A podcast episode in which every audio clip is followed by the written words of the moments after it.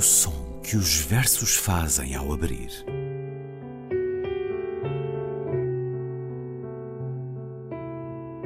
Se leio um livro e ele torna o meu corpo tão frio que fogo nenhum o pode aquecer, sei que isso é poesia. Emily Dickinson. Com Ana Luísa Amaral e Luís Caetano.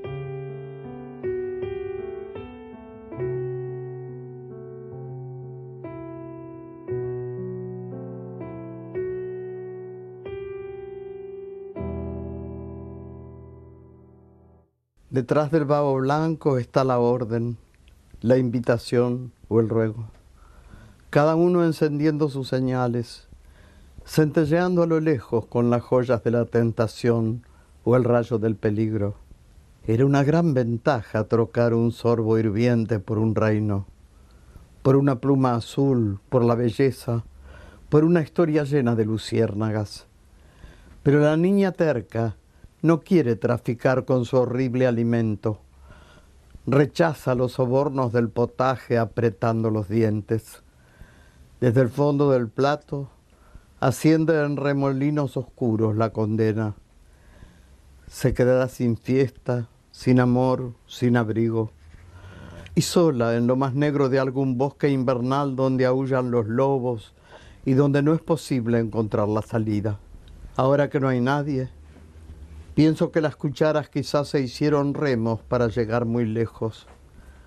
Se llevaron a todos, tal vez uno por uno, hasta el último invierno, hasta la otra orilla.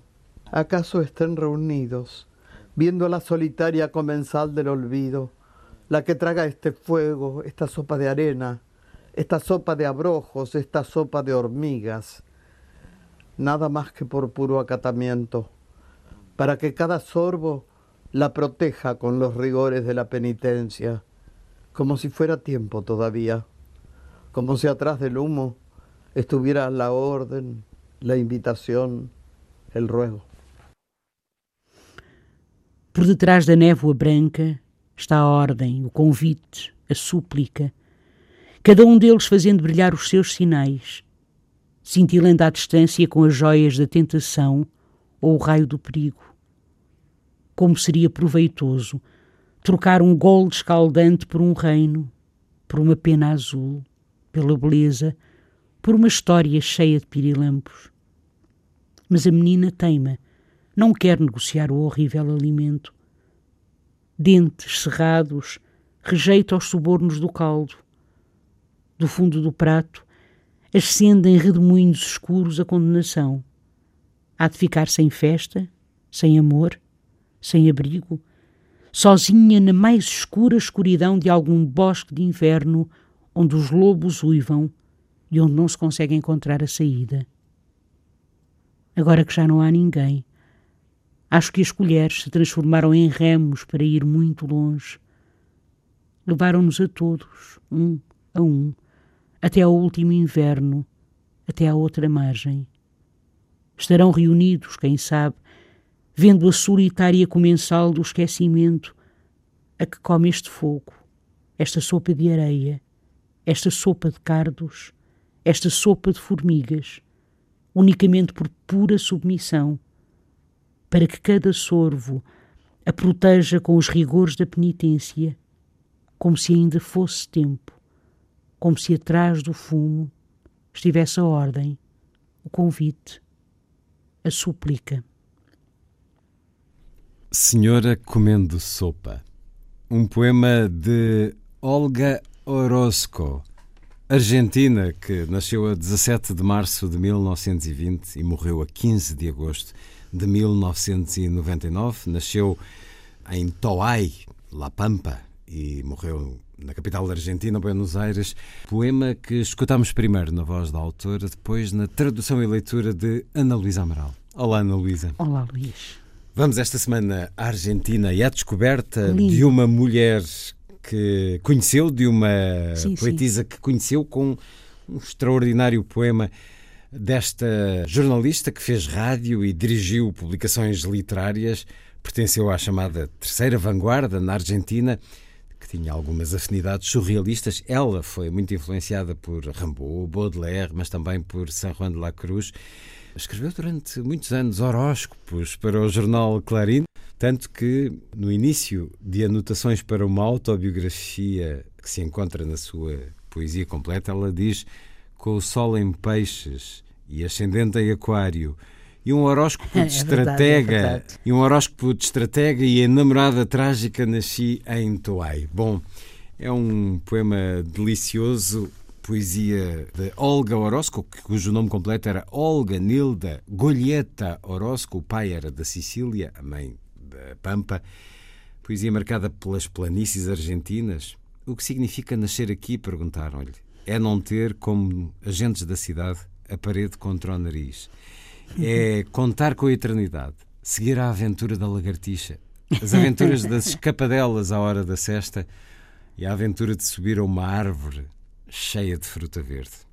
Nos anos 40, Rafael Alberti, lendo alguns poemas de jovens estudantes, escolheu um, de Olga Orozco, como sendo de uma verdadeira poetisa. Estava presente um editor que de imediato disse a Olga: O teu primeiro livro é meu. Olga Orozco dizia ter premonições com a mãe e a avó quando viu nas cartas que lançava a morte de um amigo querido, que veio a acontecer, de facto, deixou de o fazer, deixou de ler nelas, escrevia, eh, disse, colocando a máquina sobre os joelhos e eh, escrevendo como se domasse um potro. Ora, e este poema sobre a sopa, Ana Luísa, eh, calha-nos dias depois da morte de Quino, um É outro verdade, extraordinário é argentino. Já Olga Orozco dizia que eh, em criança não gostava nada de sopa, gostava de sopa de letras, porque com Exatamente, as letras as únicas construía palavras, justamente. mas todas as outras sopas eram mal recebidas. É, portanto, um poema que recorda esses tempos de meninice, com a família à mesa, os pais, eh, que já não estão vivos quando ela escreve este poema. Fale-nos dela, porque a conheceu, Ana Luísa. Sim, sim, Luís. Se calhar vou falar um bocadinho primeiro do poema, não Vamos é? a isso. Pronto, vamos a isso. Então, ah, ah, é claro, não é? Ela não gostava. Aliás, eu acho que a maior parte das crianças não gosta de sopa. Eu acho que é isto que faz este poema também ser, por assim dizer, ah, falar, por assim, de uma espécie de experiência coletiva, não é? Porque é uma metáfora da vida, ao fim e ao cabo, a senhora comendo sopa. A senhora sozinha. Sozinha, e repare, não é uma mulher, é uma senhora, não é? Portanto, é senhora comendo sopa, ou seja, uma senhora já percebe-se com alguma idade. É ela própria, naturalmente, Olga Orozco. Mas, de facto, as crianças não gostam de sopa, portanto, e, e o que aqui está por detrás da névoa branca, e nós, é um poema profundamente visual. É um poema profundamente visual, um poema extraordinário. Está a ordem, o convite, a súplica, e nós. Primeiro, realmente é isto que se faz com as crianças, não é? Come a sopa. Depois é, então não comes a sopa? Finalmente, por favor, come a sopa, não é? Portanto, a ordem, o convite, a súplica, cada um deles de forma diferente, as joias da tentação, ou seja, tentando, a- a- a- oferecendo coisas, não é? Tentando subornar a criança, não? o raio do perigo, ou seja, olha que se não comeres a sopa. E, e depois esta ideia maravilhosa que é trocar um, um gole da sopa, um sorvo da sopa por um reino. E claro, a gente pensa logo, Ricardo III, o meu reino por um cavalo. Neste caso é o meu reino por uma sopa, não é? Ou ao contrário, aliás, a minha sopa por um reino, não é? Sim. uma pena azul e depois continua, porque e depois há este lado, esta dimensão que o Hellman, de resto, também tem. Surrealista, repare, um reino, uma pena azul, a beleza, uma história cheia de pirilampos. De repente entra-nos é? este, entramos neste ambiente de magia, um campo que está, que de resto está ligado ao campo semântico anunciado lá em cima, que é o do brilho. Porque repare, brilhar os sinais, cintilando à distância, as joias, e agora a história cheia de pirilampos que brilham também, não é? E depois, mas a menina teima, não é? Dentes cerrados, rejeita os subornos do caldo. E, e a condenação que dali surge, repare, é, é belíssimo isto, porque é, do fundo do prato ascende em redemoinhos a condenação. E isto é uma imagem completamente oposta à da pena azul, da beleza, da história de pirilampos, não é? Que ela vai ficar sem nada, vai ficar sem festa, sem amor, sem casa, sem abrigo, sem nada, vai ficar sozinha na escuridão do bosque, não é? Portanto, a ameaça de facto é terrível e a consequência, as consequências de não comer a sopa serão terríveis. Então é também a percepção ampliada da infância, digamos assim, que agora que aqui é trazida novamente pelo olhar do poeta. Eu acho que os poetas e as poetas, eu acho que é isto a poesia também, é ver as coisas, é ver o real, Luís, ver o mundo sempre com olhos novos, não é? Sempre com olhos e, no fundo, também com olhos de infância, não é? Sim, com a imaginação. Pois, e com o deslumbramento, não é? Da infância, de alguma forma, o deslumbramento e o terror da infância, não é? Porque, repare, sozinha na mais escura escuridão de algum bosque de inverno, cheio de lobos. Com espanto. Com espanto, não é? Mas também espanto, terror, não é? E agora, repare, agora vem a segunda parte do poema, porque, para quem não sabe, o poema está dividido em duas partes. Agora que já não há ninguém, portanto, Mudamos, Agora mudamos é, de tempo. Exatamente, de mudamos de tempo, justamente. É uma viagem no tempo de tempo. A infância. Mudamos para o presente. E agora vimos para o presente, para a idade adulta e mais do que adulta, não é? Agora que já não há ninguém, já não há ninguém. E isto é. é repare nesta imagem extraordinária. As colheres transformadas em remos para ir muito longe. Então é como se a sopa fosse o veículo. A sopa foi o veículo. Não é? A ideia da sopa foi o veículo para ir para a infância. E é o veículo para ir também para um futuro que, enfim, que já se sabe, ou que já se adivinha uh, uh, qual vai ser.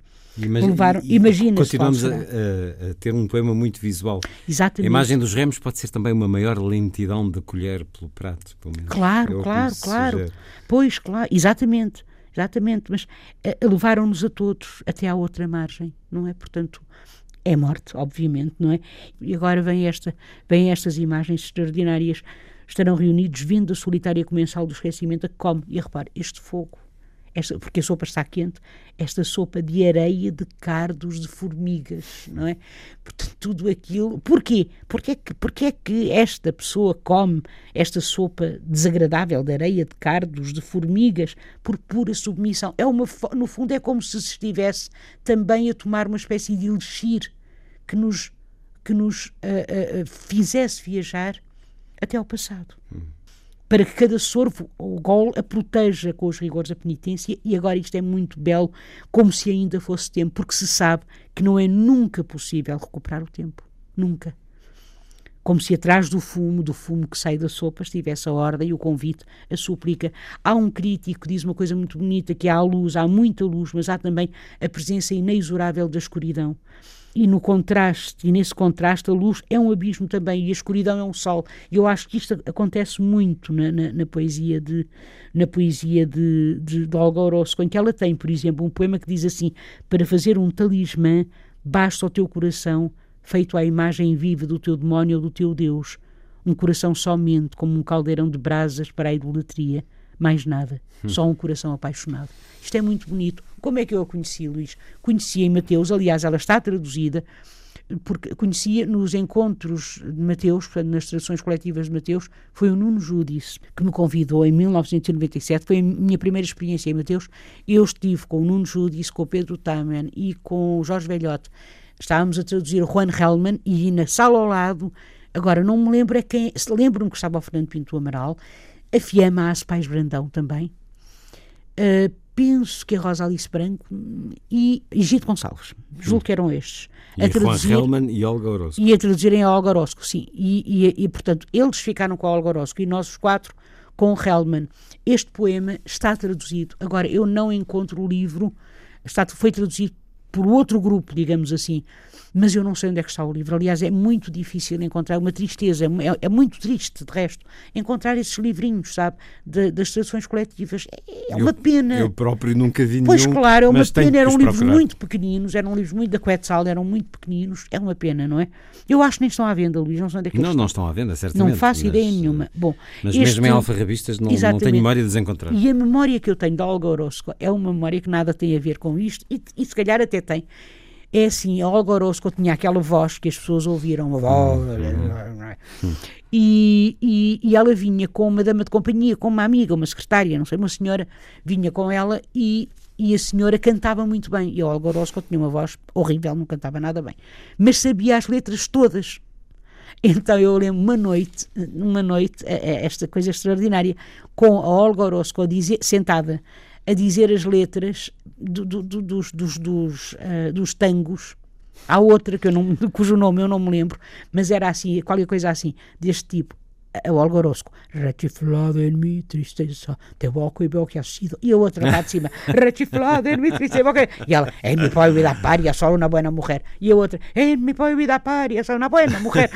Era fantástico. Bem sabe? animadas essas noites Era, transmontanas. Exatamente, mas ela percebe a, a sussurrar-lhe as letras de, de, dois em dois versos e a outra a cantar. Uh, se alguém deste grupo, daqueles dois grupos, os estiver a ouvir, com certeza que se lembra, com certeza que se lembra disto. E eram belíssimos, belíssimos. A Fiamma, foi à altura também que a Fiamma encontrou um morcego, a Fiamma Aspais Brandão, e pegou no morcego, e o Pedro também, oh Fiamma, pelo amor de Deus, não se pega no morcego, é perigoso. o morceguinho, o morceguinho, dizia a Fiamma. Enfim, Só tenho pena de um certo radialista não estar lá foi a registar era, isso era, tudo. Era um momento, olha, eram belíssimos momentos, não é? E agora às vezes apetece, apetece dizer com ela, não é? Portanto, aqui com como se atrás do fumo estivesse, enfim, como Sim. se ainda fosse tempo, Sim. como se ainda fosse tempo. Olga é Orozco, no som que os versos fazem ao abrir, Ana Luísa, até para a semana. Luís, até para a semana.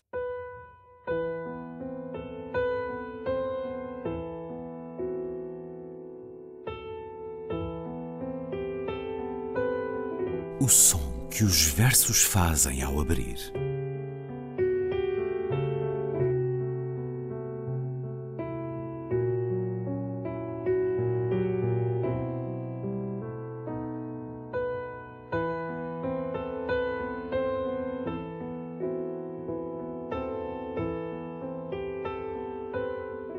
Com Ana Luísa Amaral e Luís Caetano.